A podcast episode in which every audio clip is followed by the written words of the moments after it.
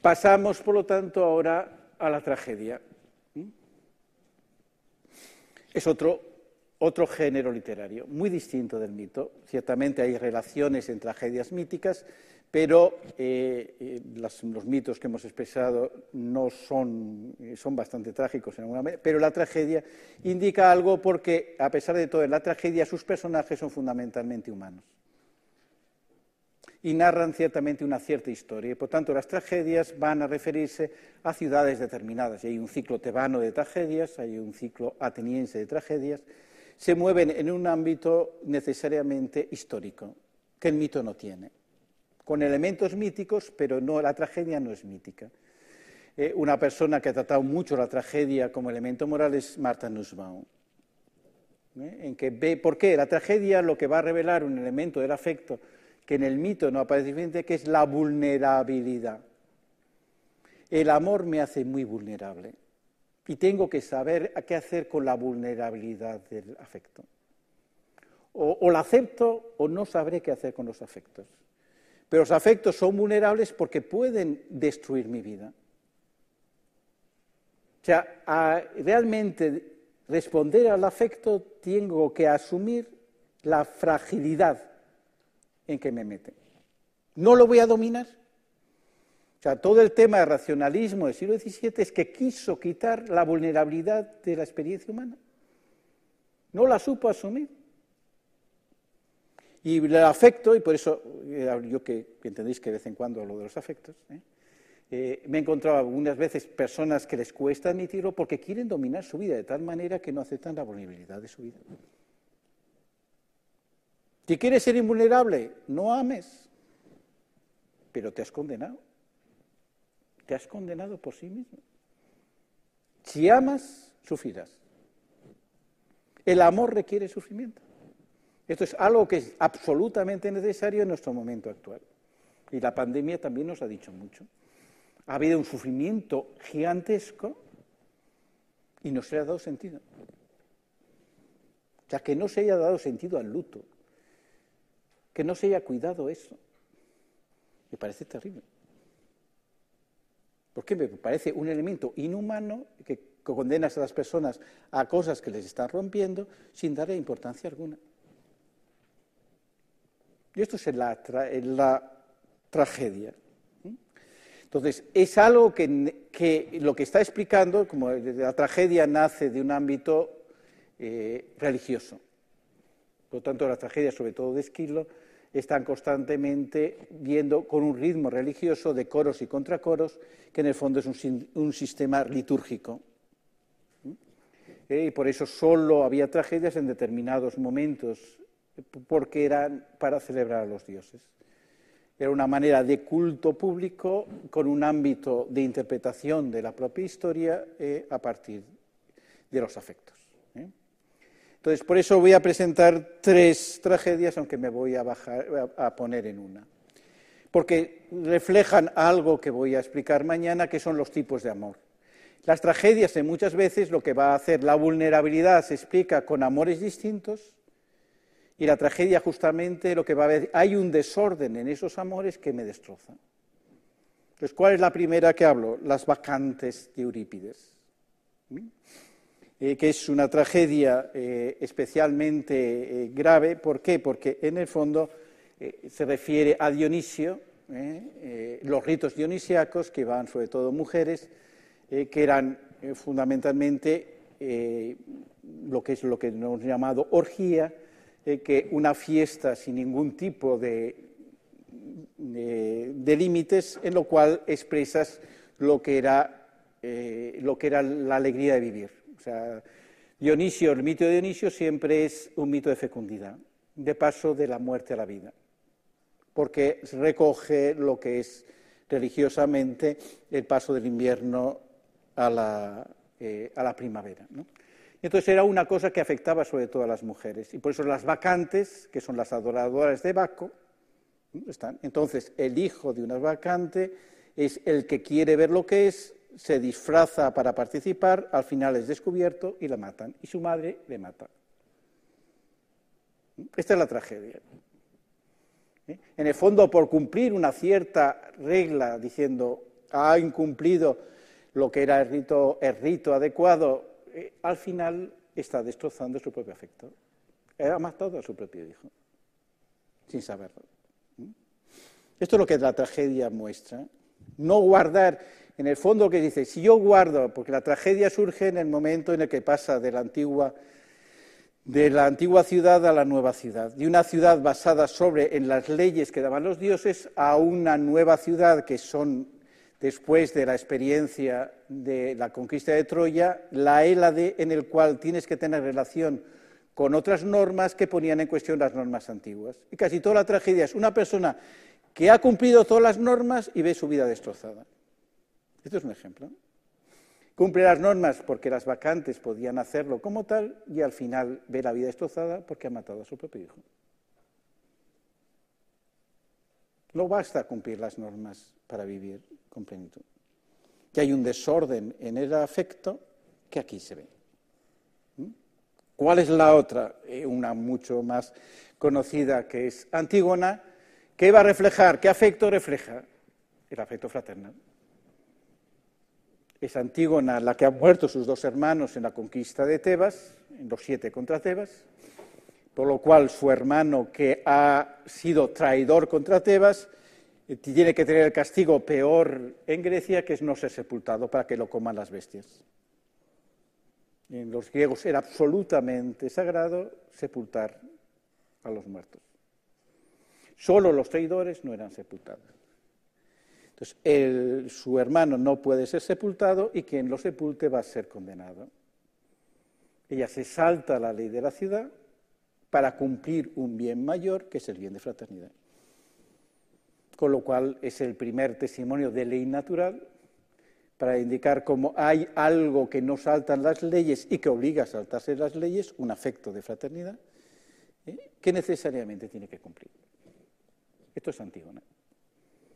Eh, ciertamente dentro de un sistema relacional, porque eh, es su tío, que es el nuevo rey de Tebas, que le ha condenado, precisamente por condenar a Antígona, eh, hace que al final su hijo muera. ¿Mm? Es decir, la injusticia que se comete con Antígona tiene que ser castigada. Esa tragedia que hay al final vuelve a la persona que por cumplir unas leyes injustas, aunque sean de la ciudad, ha cometido una injusticia.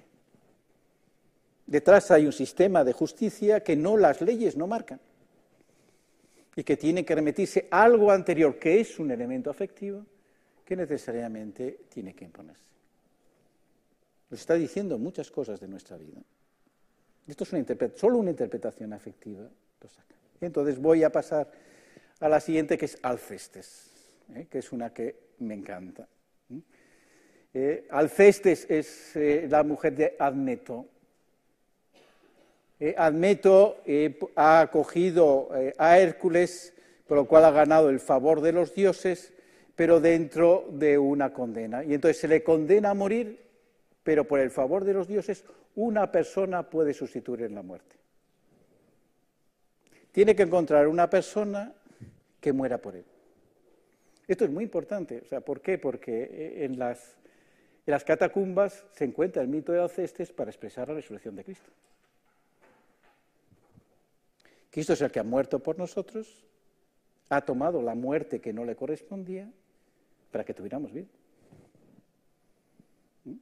Y tanto los cristianos tomaron este mito eh, para entender afectivamente lo que significa. ¿Qué es lo que se mueve en este momento? ¿Qué es lo que Alcestes mueve? Eh, tenéis esta cosa.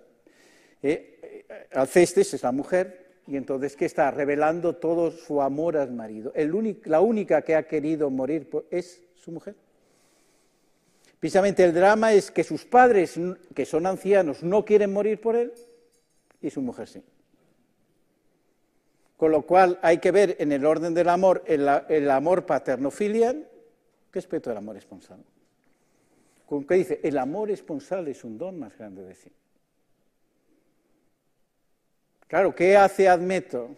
Admeto lo que tiembla es la persona que yo más quiero, ahora la voy a perder. Voy a perder a la persona que yo más quiero en el momento en el que me muestra que me quiere de verdad. Esta es la tragedia que existe.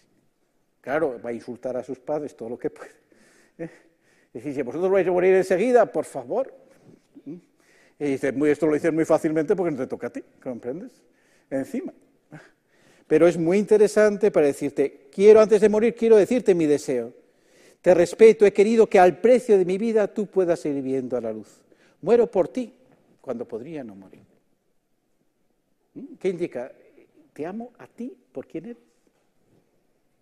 Y esta es mi expresión más grande. En cuanto a ti, reconoce cuanto ti hago y otórgame el favor y mi gracia, mi sacrificio, no en pago de mi vida, pues la vida no tiene precio, es una, verdaderamente es un, entendéis la importancia que está diciendo, yo entrego mi vida no por una justicia, sino por un amor. Y eso no tiene precio. ¿Mm? Un favor que aparecerte justo, si eres hombre de buenos sentimientos y quieres a tus hijos tanto como yo. ¿Qué va a decir? Que guarde su memoria para siempre. Lo que no puede olvidar es el sacrificio que ha hecho. Que aquello que les va a ligar por la muerte es una indisolubilidad que tiene que permanecer para siempre. ¿Mm? No les des una madrastra. Es lo que le va a pedir. No me sustituye a nadie. O sea, ¿por qué Alcestes da la vida por Admeto? Por un amor exclusivo. ¿Ha entendido la exclusividad del amor hasta el final? Entonces le pide, pero que nadie me sustituya, por favor. ¿Mm? Eh, ¿Entendéis la importancia de toda esta eh, visión afectiva? Realmente es eh, de una riqueza muy grande. Perdonad que vamos pasando de un sitio a otro, pero está, está allí. Entonces, hemos visto el género mítico, el género trágico, el género narrativo.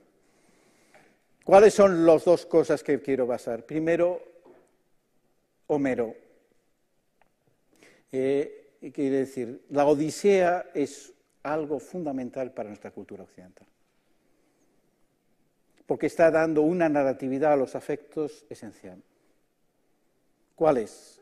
Lo importante para un hombre es volver a su hogar. Lo que no puede perder el hombre de ninguna manera es un hogar que me espera. Y esto da razón a todas las otras cosas que hace el hombre. Esto ha sido esencial para la civilización occidental. Entonces, ¿qué es? Eh, hay dos detalles, supongo dos detalles, porque eh, no puedo narrar toda la Odisea, que es riquísima en ese aspecto. Lo primero que es, claro, tiene que volver, pero el problema es reconocerle. Ha vuelto cambiado, no es el mismo que hoy fue. ¿Cómo le puedo reconocer? Claro, le reconoce por dos hechos fundamentales. Primero, por el arco, que es el único que sabe manejarlo para que atraviese las siete anillas que indica su habilidad, pero también por el lecho nupcial. Ulises había construido su propio lecho nupcial por lo cual lo había hecho con una madera adecuada que solo él sabía. Esto es lo que le pregunta a su mujer para reconocerlo. Entonces, ser reconocido como quien es, aunque haya cambiado, eh, es el hecho final de toda la Odisea. ¿Y cuál es el primer, cuando, emprende, cuando, eh, cuando emprenden el viaje, cuál es el primer lugar que llegan? La isla de los lotófagos que claro que es interesantísimo, ¿qué eran los lotófagos? Que comen la flor del loto que les hace olvidar todo. O sea, el primer dificultad que va a tener, que son muchas, ¿eh? entre otras cosas la bruja Circe, que quiere enamorarle, ¿eh? y todas estas cosas, ¿eh? es olvidarse de lo que uno ha vivido, olvidar del propio afecto. Eso quitaba toda la vuelta al hogar. Era la primera la primera dificultad que tenían que emplear. Narrativamente hablando, se ve la riqueza de un afecto, un afecto familiar esencial, para dar orden a todas las otras cosas que emplean. Y eso se ve de una manera muy bien con Virgilio y la Eneida. Con lo cual lo hago narrativamente, pero también con esta imagen preciosa de Bernini eh, sobre, eh, sobre Eneas eh, que se encuentra eh, en la villa eh, borghese en Roma. La Villa Borghese tiene, porque los Borghese eran muy amigos de, de Bernini, y tiene cinco estatuas magníficas de Bernini, ¿eh? que es la escena fundamental de Eneas está cargando a su padre y lleva de las manos de su hijo. Es la familia, como elemento fundamental para fundar Roma. No quiere que, claro que cargar con su padre es una cosa molesta que le impide que le está impidiendo fugarse pronto de Troya destruida. Pero no puede no hacerlo. ¿Qué lleva en la mano eh, su padre? Eh, lleva en la mano los dioses familiares. Lleva la mano la tradición que le ha recibido. ¿Qué lleva el niño en la mano? Lleva el fuego del hogar. Por lo tanto, se ve eh, en esta imagen lo que Virgilio eh, señala como un elemento familiar. Solo la sucesión de generaciones marca quién soy. La familia como sucesión de generaciones es una identidad afectiva que jamás puedo ignorar. Y solo así puedo construir una historia. No la puedo olvidar, ciertamente tengo que cargar con ella, porque parece un peso, pero solo la medida que cargo soy yo mismo. ¿Mm? Entendemos como narrativamente hablando se están dando unas claves afectivas que son totalmente esenciales para dar importancia a los afectos. Solo así estoy respondiendo a quién soy. Solo así vale la pena vivir. ¿no? Entonces ya vamos, perdonad que va muy, muy deprisa, pero creo así doy un montón de elementos afectivos que luego podéis, podéis buscar en, sus distintas realidades literarias que son hermosísimas. Ahora pasamos al romanticismo. Eh, vamos a tener una simplemente ver qué significa eh, algunos elementos. Pongo tres que había puesto, rojo y negro de Stendhal, eh, Ana Karenina de León Tolstoy, para afinar, analizar simplemente Romeo y Julieta de Shakespeare, para ver una diferencia. O sea, rojo y negro de Stendhal, que indica, indica fundamentalmente un afecto total que me destruye. Entonces, ciertamente es una pasión fundamental del protagonista que al final acaba con la que le cortan la cabeza al final y la amada acaba besando la cabeza de su amada, como el beso final, ¿no? que es, eh, Stendhal ciertamente lleva todo hasta el extremo, eh, con lo cual eh, amor y muerte se tiene que relacionar y solo así se eterniza en algo que no construye nada, que no construye nada. No construye nada, pero la dramaticidad de lo que has hecho parece ocultar el fracaso de no construir y se ve como hay una clase afectiva que está sublimando solo uno de los elementos, ese afecto llega hasta la muerte y hace morir, eh, impidiendo ver qué es lo que construye y de qué manera lo puede hacer. ¿eh? Ana Karenina, ¿qué es, en cambio? Eh, Ana Karenina es muy distinto, también va a morir. Ana Karenina, con Groski y todo, es lo que, lo que va a centrar es cómo un instante cambia toda la vida. La, la de Ana Karenina es, eh, ciertamente, el modelo está claro, Ana Karenina está casada con un marido aburridísimo, mucho mayor que él, eh, eh, que es inaguantable y encuentra un jovencito simpático que le parece mucho más atractivo y que están ahí. Pero lo importante es en la escena del tren. Hay un momento que simplemente se ven y a partir de eso el afecto es total. Quieren ocultarlo, aparece siempre, vuelve a aparecer eh, y al final, ¿qué hace? Eh, la incapacidad de ambos de saber qué hacer con el afecto. Y siempre dentro de una tensión enorme entre afecto y ley, y lo que yo estoy sintiendo es malo, pero no lo saben dirigir en ningún momento. O sea, el afecto se convierte tal en totalidad que no les permite ni construir su vida. Al final, Ana Karenina muere también dramáticamente y, queda lo que hemos hecho en nuestra vida es un desastre. León Tolstoy es mucho más pesimista.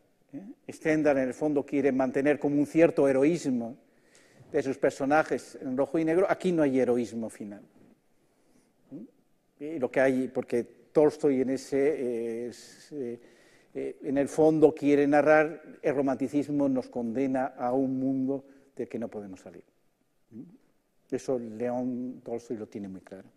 Y pero vamos a ver en cambio a mi amigo Shakespeare porque tiene unos roles afectivos impresionantes. Entonces, una obra de cine muy conocida que es, Shakespeare enamorado, hace bastantes años. ¿eh?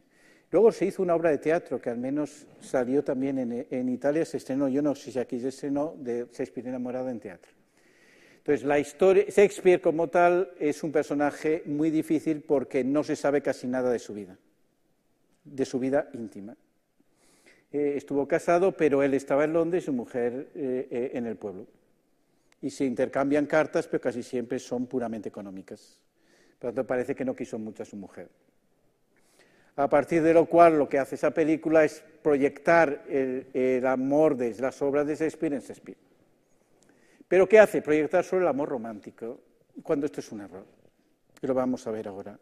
En la obra más romántica de Shakespeare, tiene muchas obras románticas, ¿eh? pero esta es la más romántica, Romeo y Julieta. Sueño de una noche de verano realmente romántica, eh, eh, Antonio y Cleopatra es romántica, tiene muchas obras románticas, pero esta es la más romántica. Pero ¿cómo se expresa? Es romántica, ¿por qué? Porque se conocen enmascarados. No puede ser más romántico. Hay un amor, pero precisamente, como hemos visto los mitos, eh, ¿quién es este enmascarado que me deseo? ¿Comprendes? Hay una llamada clara a desvelar aquello que me ha afectado y que todavía me promete algo que constantemente me hace pensar en él y que necesariamente lo veo. Que es la escena del balcón. Si uno va a Verona, le muestran el balcón, ¿verdad?, de Romeo y Julieta, que es Julieta está en el balcón recordando al enmascarado, el otro ha saltado a la valla y está escuchando lo que, lo que Julieta está diciendo de él. Claro, la tensión afectiva es enorme. Está en un ocultamiento y manifestación inmenso. Eh, está todo escondido, pero tiene que revelarse. ¿Me quiere de verdad? ¿Por qué me quiere? Entonces, ¿qué dice Julieta en ese momento? Dice esto. Eh, a ver, bien, no jures. Y lo está diciendo a Romeo. Aunque si eres mi alegría, no me alegra el pacto de esta noche. Esto es impresionante. ¿Mm? Es demasiado brusco, demasiado semejante relámpago que se extingue antes que podamos decir el relámpago. Cariño, buenas noches. ¿Qué está diciendo? No está dando al momento primero de la fascinación todo el sentido del amor. Esto es lo menos romántico que puede existir. Shakespeare está jugando con un afecto, jugando, mostrando un afecto romántico, pero no lo interpreta románticamente. Un romántico jamás dudaría de que eso es el afecto de su vida. Julieta lo está haciendo es demasiado brusco. Esto es lo menos romántico que puede existir. Es como un relámpago, no puedo creer en ello. Necesito un mañana para que me lo aclare. En el momento más romántico de toda la obra, no lo está interpretando románticamente. Esto es muy importante analizarlo efectivamente. Claro que tengo momentos románticos, no son malos. ¿eh? Uno de los Centro de Orientación Familiar en Madrid hacía, eh, ¿cómo se llama? hacía, preparaba eh, un fin de semana con cariño, que era conseguir que las parejas con problemas tuvieran un fin de semana sin niños para poderse hablar adecuadamente. Y eso ayudaba mucho a muchos problemas familiares. ¿no? ¿Y qué es? Tener un momento romántico, pero sabiendo que no es eso la vida. Claro que hay que tener momentos románticos, hay que tener momentos en donde la intimidad manifieste una realidad, pero sabiendo que eso no es la vida familiar. Esto es lo que hace Julieta. Este capullo de amor, madurado por el hálito ardiente del estío, tal vez se haya convertido en flor galana cuando volvamos a vernos. Tiene que madurar. No es un instante. La maduración del amor forma la, la verdad del amor, no el instante como veis, Shakespeare, que es finísimo en sus análisis afectivos, está cogiendo todas las claves necesarias para que lo más romántico del amor no se interprete románticamente. ¿Mm? Buenas noches, buenas noches. Tal dulce reposo y sosiego alcance tu corazón como el que alienta dentro de mi pecho. No niega su afecto, tiene un afecto desbordante. Pero necesariamente dice, vete, porque necesito en la soledad ver qué pasa. Pero ¿qué dice inmediatamente después? La despedida es un dolor tan dulce que estaría diciendo buenas noches hasta llegar el día. La despedida de que amo, ese ver que hay un vínculo con él, el ver lo que al despedirlo se me revela más profundamente lo que amo, me haría que esto durara toda la noche. Esto es romántico totalmente, ¿no? El instante que estoy viviendo tiene una verdad que quisiera que prolongase siempre, pero dentro de un contexto que no es romántico.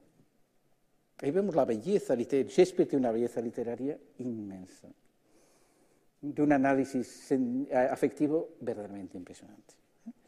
Vamos a pasar al amor cortés. ¿eh? Eh, amor cortés es Tristán y Solda, ¿eh? que es el primer amor cortés, que es precisamente cómo comienza el amor cortés. Vamos a narrar una historia de vida y de muerte. Ya está diciéndolo todo. ¿Eh? el amor cortés de Tristán y Solda, sí, tenemos que terminar, pero bueno, entonces eh, están ahí. ¿Cuál es la siguiente? Eh, lo miráis, Francesca de Rimini, Beatriz y María, que son las tres figuras femeninas que manifiestan fundamentalmente la Divina Comedia. Francesca de Rimini es la que ha sido muerta por su marido por besar a su primo, y entonces estaba leyendo a Lancelot, precisamente cuando se besan, eh, y entonces refleja el amor cortés como es un amor que conduce al infierno. La primera crítica al amor cortés literaria la hace Dante en esto, que ciertamente su amor con Beatriz es totalmente cortés. Lo, lo narra en el otro libro que es eh, eh, La vida nueva, de, de Vita Nueva, que en lo cual narra que simplemente se vio y cambió la vida. Y solo, solo una mirada de amor cambia todo. Por lo tanto, Beatriz es la figura imposible de llegar. Pero ¿qué es? Beatriz no es el fin del camino de la Divina Comedia, sino es María. María que hace contemplar la Trinidad. Entonces vemos cómo afectivamente están hablando. Entonces vamos a ir a la escena de la tempestad de Shakespeare, eh, que es un amor cortés verdaderamente impresionante. Entonces, eh, es la última obra dramática de Shakespeare y tiene un valor simbólico inmenso. A mí es la que más obra, la obra de Shakespeare la que más me gusta. Entonces, ¿qué es? Eh, es una isla desierta que, como siempre sucede, está llena de gente. ¿eh? Y entonces está Fernando, que es rey de Sicilia, que ha sido desterrado, está Miranda, que es su hija, está Ariel, que es el genio que ha liberado Fernando y que ahora sirve a Fernando, y está Calibán, que es un monstruo que era el hijo de la bruja que había matado Fernando para ocupar la isla. Y pasa un bajel en el horizonte y dice Fernando Ariel que despliegue una tempestad para que lo hunda. Y en ese bajel, ¿quién estaba? No, Fernando, perdón, es Próspero. En el bajel estaba Fernando, que es el hijo del nuevo rey de Sicilia que ha desterrado a Próspero. Y entonces llega y lo hace preso y le pone a servir a Miranda. El hecho del servicio de amor es un hecho totalmente cortés. Hay que servir a la amada inalcanzable, que es la señora, ¿eh? y la amada actúa como señora. Y entonces, ¿qué dice en esto? Eh, veis la primera parte que es totalmente cortés. Admirable Miranda. Miranda, ¿qué significa la admirable? Toda la terminología es cortés. O colmo verdaderamente de la admiración lleva la admiración hasta su cumbre, porque solo así la trema. Digna del que el mundo atesora de más sublime, ¿entendéis de qué manera que es esto? Una sublimación afectiva. Está sublimando afectivamente la admiración hasta su más último extremo. ¿Mm? He contemplado con los mejores ojos a muchas damas y a la armonía de su voz ha cultivado con frecuencia mi condescendencia oído, los sentidos externos. No le sirven los sentidos externos. Va a ser la imaginación la que pone. En diversas mujeres he estimado diversas cualidades. La cualidad va a ser extrema, nunca a pleno corazón, pues algún defecto deslucía siempre la virtud más noble, poniendo en ella su mancha. Pero vos, oh vos, tan perfecta, tan incomparable, habéis sido formada con lo que existe mejor en cada criatura. ¿eh? Esto es el amor cortés. La amada es la cumbre de todas las cualidades. Esto es cómo responde Miranda. Esto es lo importantísimo. Miranda no conocía a ningún hombre fuera de su padre. No conozco, no recuerdo a nadie de mi sexo, de, tu, de, mi, de mi, sexo. No recuerdo afecciones de mujer alguna, salvo las mías que mi espejo ha reflejado, ni he visto entre los que yo puedo amar hombres más que vos, buen amigo, y a mi querido padre. Claro, tiene un problema afectivo enorme. ¿Cómo sé que este hombre es? ¿Cómo no va a aparecer otro y le voy a amar? Te amo muchísimo, pero ¿cómo es? Es muy inteligente Miranda. ¿Qué hace? No se deja llevar por el afecto. Está, el afecto le es incomparable, pero tiene que buscar la razón de la incomparabilidad. No es que pueda haber otra persona. Lo que ¿qué va a decir de cómo están formados los demás no tengo la menor idea. Pero por mi pureza, la joya de mi dote. La virginidad la destaca siempre Shakespeare en todas sus obras de una manera impresionante. No desearía el mundo ningún compañero sino vos. Ni podría imaginación modelar figura de otro hombre igual a vos fuera de vos mismo. ¿Qué significa? No son las cualidades, no es la imaginación, sino que eres tú a quien quiera. Esto no es cortés. En un contexto cortés que hemos visto como lo que hace Fernando es compararlas a todas y decir, tú eres incomparable. Yo no sé si eres incomparable o no. Lo que sé que eres tú. Que esto me basta. Y esto es lo que hace Shakespeare. Recoge en una formulación toda la terminología de la cultura y le da al final una interpretación afectiva que es total. ¿Comprendes? ¿Eh? Eh, hay más cosas, pero si queremos tener un pequeño diálogo, podéis decir allí, lo de Pierre me parece estupendísimo, pero no nos va a dejar eh, otras cosas y quería explicar lo del pozo, que lo tenéis en el libro El encuentro en el pozo, eh, en el cual es un análisis afectivo enorme que hace mismo Jesucristo. ¿Por qué se encuentra con la samaritana? Porque ambos tienen sed. ¿Qué hace la samaritana? A partir de la sed lo que está aclarando cuál es la sed verdadera, que es sed de un amor verdadero. Y está explicando el pozo y la fuente, como decir, solo el amor que es fuente va a explicar la sed del hombre. Y lo tiene delante y le va a permitir vivir de donde es. Perdonad, ¿comprendes? Los análisis afectivos son... Esto ha servido de taller afectivo para abriros el apetito. ¿eh? Eh, de ver cómo analizar los afectos, pero ahora eh, me pongo a vuestra disposición. Ay, que se me cae.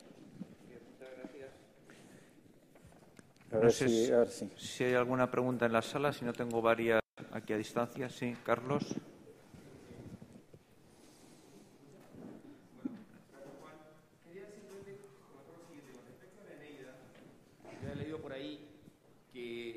Básicamente es un mito prestado, robado por Virgilio a los griegos, porque eh, se estaba empezando a correr mucho el rumor en Roma o se estaba empezando a generar algo incómodo para el emperador, que era que la lupa o la loba que había amantado a Rémulo y Remo, eh, Rómulo y Remo, este, bien era una prostituta, que efectivamente en principio era una mujer dedicada que había salvado de la muerte a estos dos amamantándolos pero que efectivamente no generaba para el imperio todo ese glamour que sí tenía eh, la mitología eh, griega, digamos, ¿no?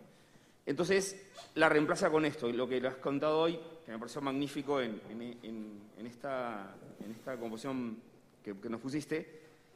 Eh, ¿De qué manera se puede pensar, si esto es así, que el reemplazo de un mito por otro ayuda a que Roma resplandezca como cultura, como civilización, o sea, como que los romanos y nosotros como deudores de ellos también, y la civilización que sigue, se, acuesta más en ese mito que es más familiar, que es más entregado, que es más abnegado, que es más, más puro, incluso puede ser hasta un poco, eh, eh, un poco, ¿cómo sería? Este, eh, cínico, como esto este, de las apariencias, Eh, y de qué manera eso también influye en la generación de estos sentimientos propios nuestros y la influencia en la cultura, digamos. perfecto, perfecto. O sea, primero contesto esto porque me parece que tiene un sustrato suficiente y luego pasamos a varias a la vez. ¿no? O sea, tienes toda la razón del mundo. O sea, a Virgilio lo que le interesa es una mitología distinta de la, de la simple loba romana. Una loba romana que, tiene, eh, no es tanto simplemente una prostituta, sino es el tema de las vestales. Sea, el culto propio de Roma es la vestal. Tiene dos cultos muy propios Roma, fuera de la tradición griega, que por una parte las vestales y por otra parte los dioses lares, los dioses del hogar. Esto es lo que es propiamente lo central de Roma. Entonces, es el fuego que mantiene la ciudad que debe estar cuidado por vírgenes, que son las vestales, y precisamente la madre Rómulo y Remo es una vestal, que no ha sido muy vestal. Y eso es lo que directamente está siempre en juego en esto, que hay, hay como en la tradición misma romana hay como una cierta eh, desarmonía entre lo que está sosteniendo y el momento originario. Y eso se sostiene. por eso la primera cosa es que Rómulo, que Rómulo mata a Remo, que hay, por lo tanto, una cierta dificultad interior eh, que hace eh, que Roma esté fundada, pero no fundada pacíficamente. En cambio, le interesa a Virgilio enormemente. Virgilio es el gran defensor de la familia. Dentro de una tradición romana que es muy familiar, mucho más familiar que Roma, porque procede de un ámbito etrusco que, que, es impresionante. O sea, los etruscos, todos los sepulcros etruscos son de un hombre y una mujer de las mismas dimensiones. La mujer no es más pequeña que el hombre y encima están sonriendo, lo cual es más complicado. ¿eh? pero quiere decir, la tradición familiar romana es mucho más fuerte, la mujer en Roma tiene un valor muchísimo mayor que en Grecia, y por eso el orden de la familia en Roma es marido, mujer, hijos, mientras en Grecia es marido, hijo, varón, mujer. Y esto es lo que Virgilio destaca. ¿Eh? Y entonces destaca eh, y, entonces muchos padres de Iglesia consideran a Virgilio ciertamente como una especie de anunciador de Jesucristo. Porque anuncia que va a nacer un hijo que va a salvar. Y esto es lo que ven en Virgilio veramente un profeta. Porque entienden de qué manera narrativamente está fundando la, la ciudad en la familia. Y en la defensa de la familia, o sea, Baltasar se basó mucho en Virgilio, en ese, en ese eh, de las que están en las bucólicas, no en la Eneida, de decir, el niño conoce en la sonrisa a su madre. Diciendo, en la sonrisa de su madre, él ve que es bueno. Es el apego. O sea, está narrando el apego como elemento afectivo, que es esencial para que una persona tenga identidad.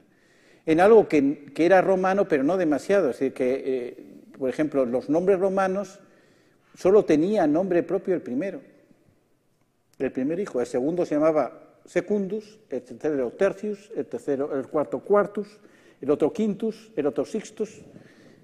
No tenía, solo tenía nombre propio el primero, que narraba una gradación extraña familiar romana que era propia para sostener el patriciado.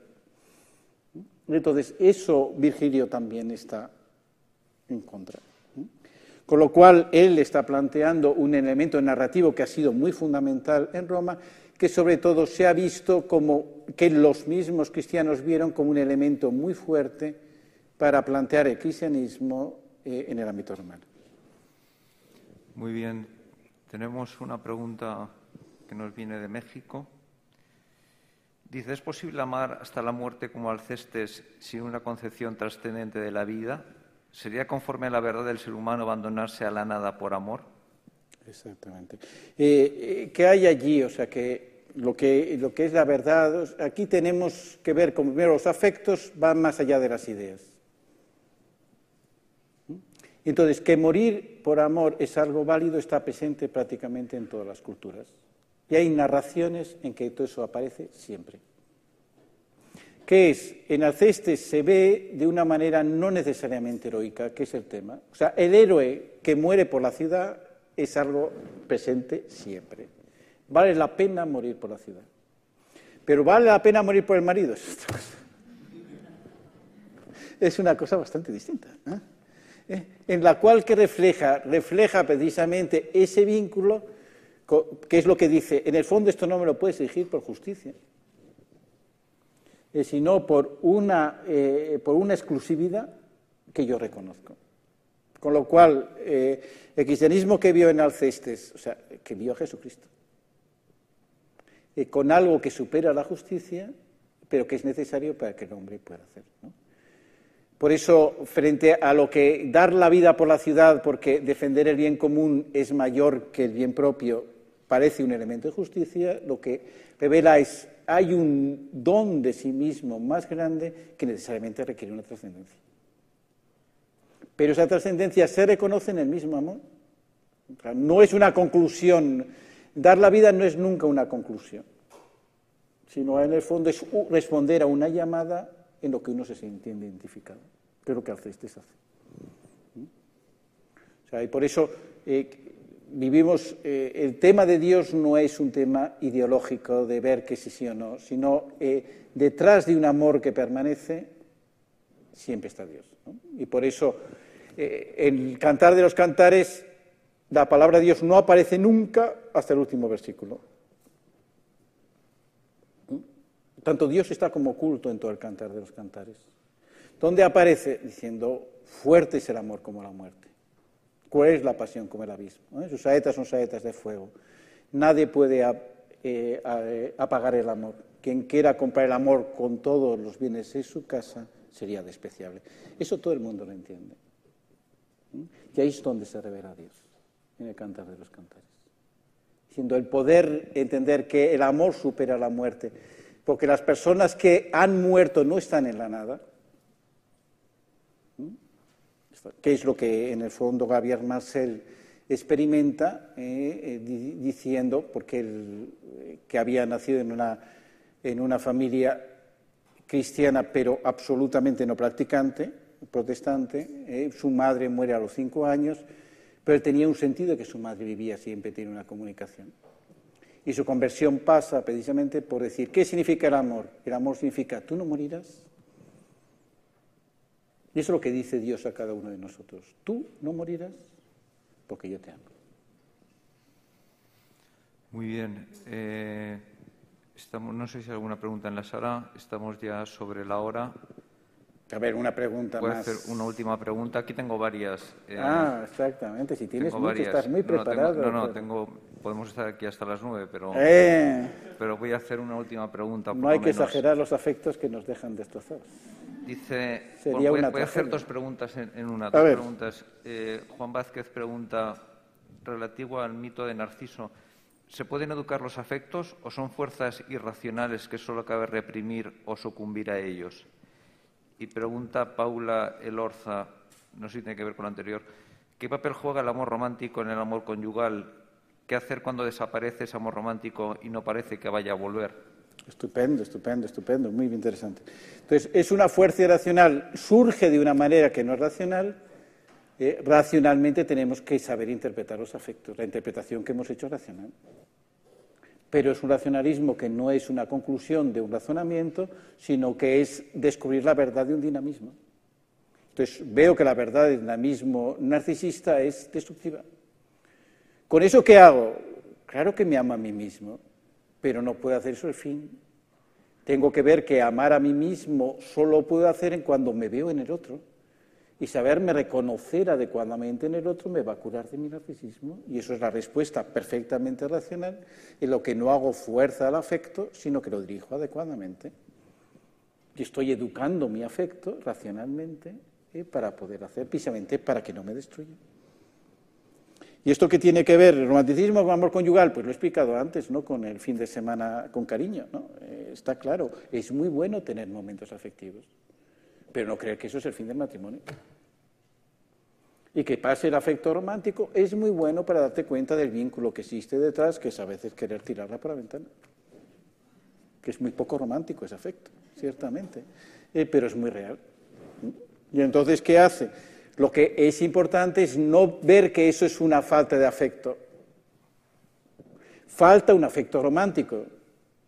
Hay otros muchos afectos que se van entrelazando. Esos afectos fundamentales son los que yo tengo que hacer, que es, recordamos la Odisea. ¿Qué es lo que hace Penélope? Algo muy poco romántico que es tejer. ¿Qué significa tejer? Tejer significa como día a día estoy haciendo algo que tiene sentido. Ese tejer día a día los afectos es la manera de construir la historia que en Penélope aparece eh, de esa manera narrativamente hablando lo que tenemos que hacer es tejer los afectos de cada día eh, para permitir verdaderamente construir la historia de nuestro amor. Claro que no, que con Ulises no tenía ningún amor romántico, no. Te esperaba como el hombre a que había entregado su vida, al que tenía que permanecer fiel, pero con esa fidelidad en una ausencia imprecisa tenía que tejer cada día. Este es el ejemplo claro de qué manera eh, realmente el amor romántico entra como un elemento que tengo que tejer, no como la realidad que tengo que custodiar. No tengo que custodiar el amor romántico, no tengo que sublimar el amor romántico porque me va a desgastar mucho.